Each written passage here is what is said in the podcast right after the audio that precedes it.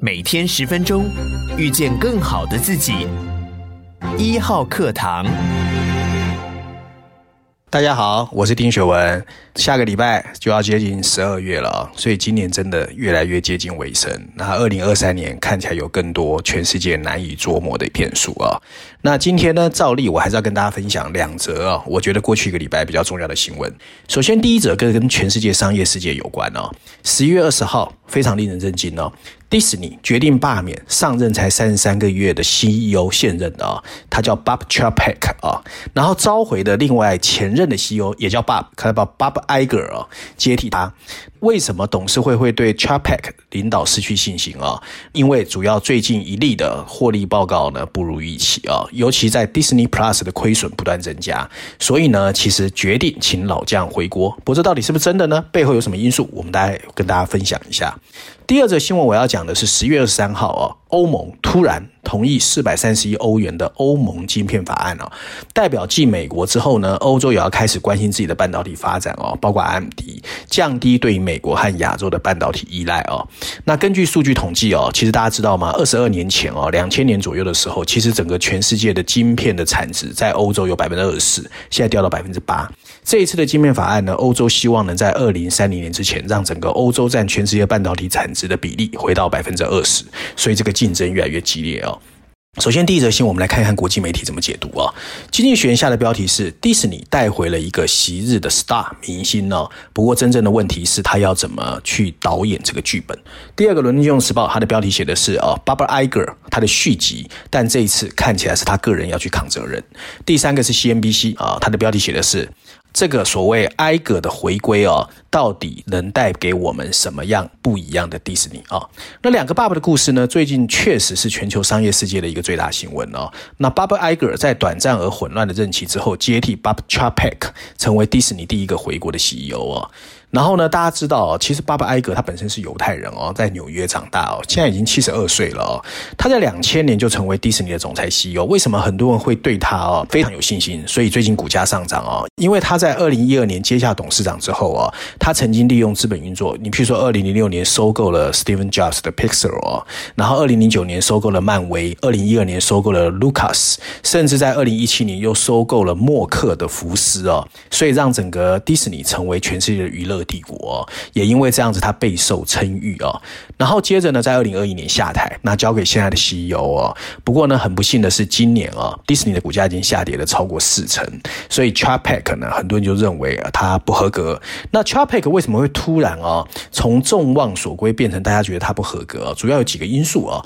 第一个呢，是跟埃格的充满阳光不一样，Chapek 是来自于主题乐园脱颖而出的，所以呢，他间接惹恼了好莱坞一些所谓创意人员，这些创意人员认为他把串流媒体导入啊，其实对他们是有负面影响的。第二个呢，他在对付政治界哦也不高明。譬如说，最近佛罗里达通过一个法案啊，对于性别认同呢有一些压制。那 Chapek 刚开始没有立场，可是后来又公开反对，所以呢，反而同时激怒了自由派和保守党啊。那另外呢，跟投资人的关系表现也不好，所以连 CFO 呢都写信给董事会，觉得他是不合格的哦。那最讽刺的是呢。当董事会宣布哦，巴巴埃格要回归的时候，股价上涨了百分之九啊，真的令人非常挫折哦。不过呢，其实我觉得啊，这整个也高估了 Chapek 他本身在这个 Trouble 里面扮演的角色。其实，因为大家都知道，很大程度上他其实是 follow 埃格曾经留给他的剧本，埃格也亲自挑选他作为继任者，甚至所谓的 Disney Plus 也是埃格主导的串流媒体服务啊。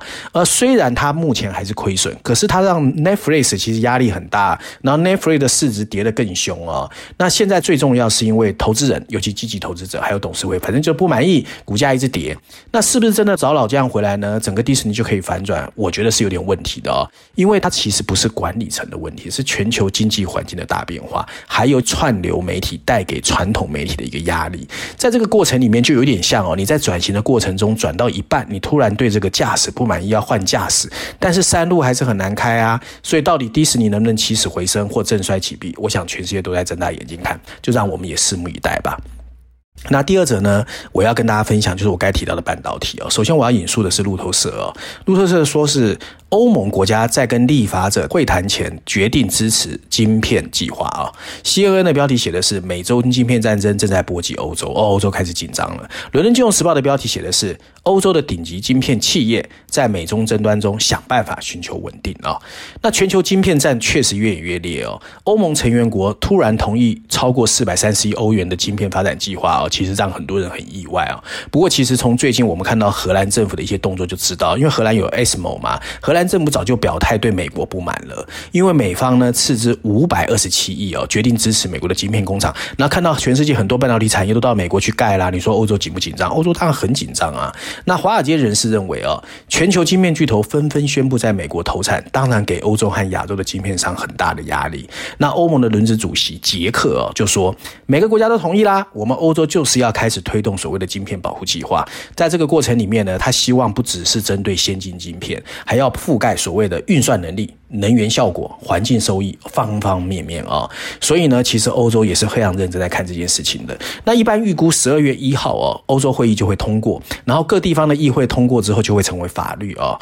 那事实上呢，早在二零二二年，今年年初哦，欧洲就开始在酝酿这个所谓的晶片法案哦，因为他们发现哦，跟两千年比起来，整个欧洲在晶片生产中占的 market share 从百分之二十四掉到现在的百分之八，所以这个晶片法案就有要求哦，到二零三零年。你要想办法提升到百分之二十，全世界。然后欧盟委员会主席冯德莱恩也表示，晶片法案可以改变欧盟的全球竞争力。短期内，它可以使欧盟能够预测避免供应链的中断；中长期，可以帮助欧盟成为晶片市场的领导者。那事实上呢，欧洲跟美国尖锐的矛盾呢，最主要是来自于拜登签署的通货膨胀削减法案里面对电动车的补贴规定。那法国、德国就很不满了，因为他都去 support 自己的美国的车厂嘛，那其他国家的相对竞争力就。变差了。那另外就是我刚才前面提到的荷兰的 ASMO，中国是它最大客户啊。你现在所谓的中国出口禁令，那我 ASMO 也被你影响。我是欧洲企业，所以欧洲当然就会出手啊。比较值得注意的，我要提醒各位，就是说，其实，在十月初啊。在美国有一本畅销书，在亚马逊啊，成为国际经济的畅销类，叫《晶片战争：全球最关键的技术争夺战》。里面就在提醒哦，其实全世界的半导体不像我们台湾以为的这么乐观。里面就特别提到哦，晶片其实就是新时代的石油，所以美国为什么会很紧张？因为现在哦，就算阿拉伯国家 OPEC 也只掌握全世界石油四成，可是台积电一家公司就吃下百分之五十五的晶圆制造，还有先进制程百分之九十二。你说美国会不会紧张？美国当然会紧张。可是比较值得注意的是，这一个 Chris Miller 写的这一本《晶片战争》的书哦，里面直指哦，美国对台积电或半导体的做法是对的。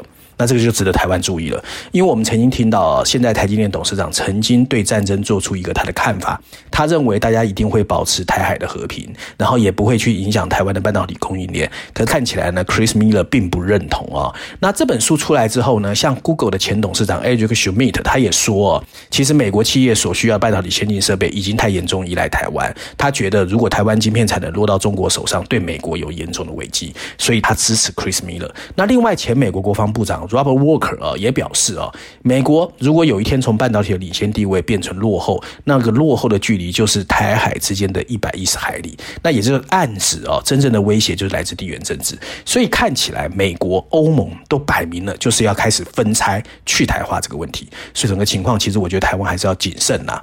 那美国为什么会抢先出招？为什么全球的半导体战争越演越烈哦？首先哦，半导体本来就跟美国的国防有高度关联。你比如半导体业者最早的订单就是民兵二号弹道飞弹呐，这是美国的。那今年乌克兰战争中，半导体的关键角色更明显了。所以你说美国紧不紧张？紧张。